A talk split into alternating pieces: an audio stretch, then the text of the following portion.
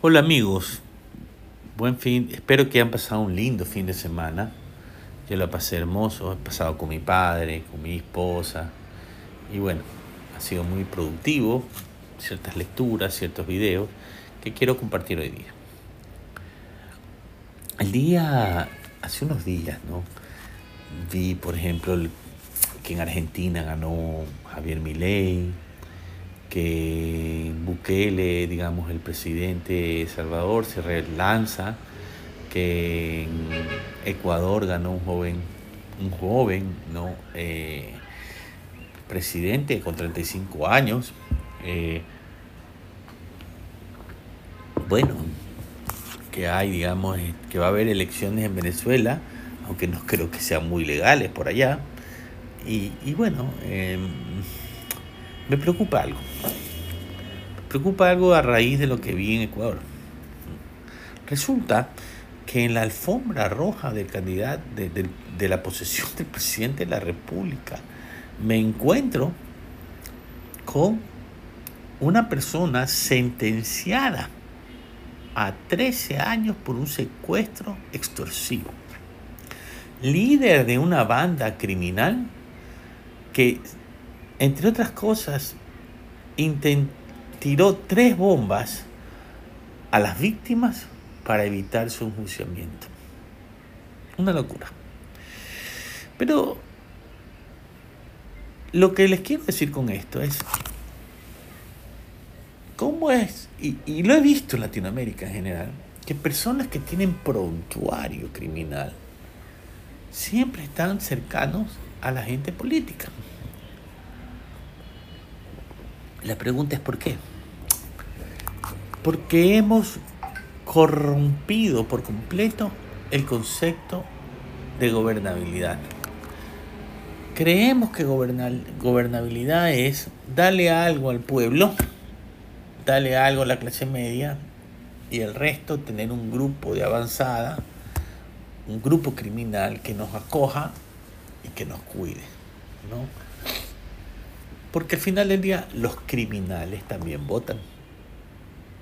Y en nuestros países las organizaciones criminales son de cientos de miles. Así que son votos que a veces interesan a los políticos. Pero encontrarlos cerca ¿no? de, los, de los mandos fundamentales es lo que agrava la crisis de seguridad en nuestro país. Porque esta gente tiene además de intereses políticos, tiene intereses políticos para los criminales.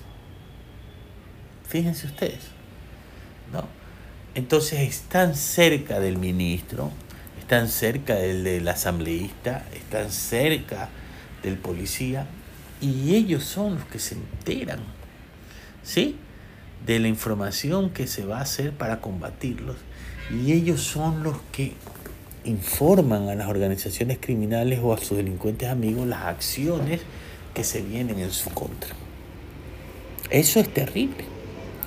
Porque al final del día lo que tienen son personas que se quieren lucrar cometiendo delitos como actos de corrupción, pero además son personas que se lucran de las organizaciones criminales porque le pasa información del gobierno hacia las organizaciones criminales. Y ustedes, por eso es que ustedes ven que no pasa nada en la fiscalía, que no pasa nada con los jueces, que no pasa nada con las cárceles, porque estos infiltrados están en medio de los grupos que ejercen el poder en los gobiernos. Entonces hemos corrompido la seguridad y hemos corrompido la paz, hemos corrompido la política y a veces el político ni sabe que estas personas existen. Así que mi recomendación es, si sabemos de esto, ahora podemos hacer a través de las redes, informar a algún influencer, informar a alguien y tratar de exponer a estas personas que sirven a los dos bandos del mal, a las bandas de los asesinos, narcotraficantes y delincuentes y a la banda de los políticos corruptos. Y a veces de aquellos que no son corruptos y no saben que en nombre de ellos se está cometiendo delitos. Si queremos paz, tenemos que sacar a los espías del mal, a los espías del corrupto, que son los que sacan la información, como ya dije, para los delincuentes. Si queremos paz realmente, no hay que confundir la paz con corrupción. Insisto, no hay que confundir la paz con la corrupción, ni tampoco hay que confundir justicia, corrupción, paz y justicia. Señores, si queremos un país, países donde la raíz de la violencia salga, tenemos que sacar a los espías de las organizaciones criminales de nuestras instituciones. Así que les voy a pedir pues que hagamos este grito, que comentemos en estos Spotify que les hago y, y que esta información también la compartan, porque no es una información simple de entender, pero yo creo que si la difundimos, la difundimos y si otras personas pueden conocer esta información, podremos hacer mejores países, ¿no? Porque al final del día, si un país está bien, pero tiene, está rodeado de pillos, algún momento va a ser atacado. O sea, su paz va a ser temporal. Pero si logramos expandir esta información hacia toda Latinoamérica, Latinoamérica podría llegar a ser un continente de paz. No se olviden que tengo mi libro de pareja penal y pareja delincuencial, aquí les dejo los enlaces.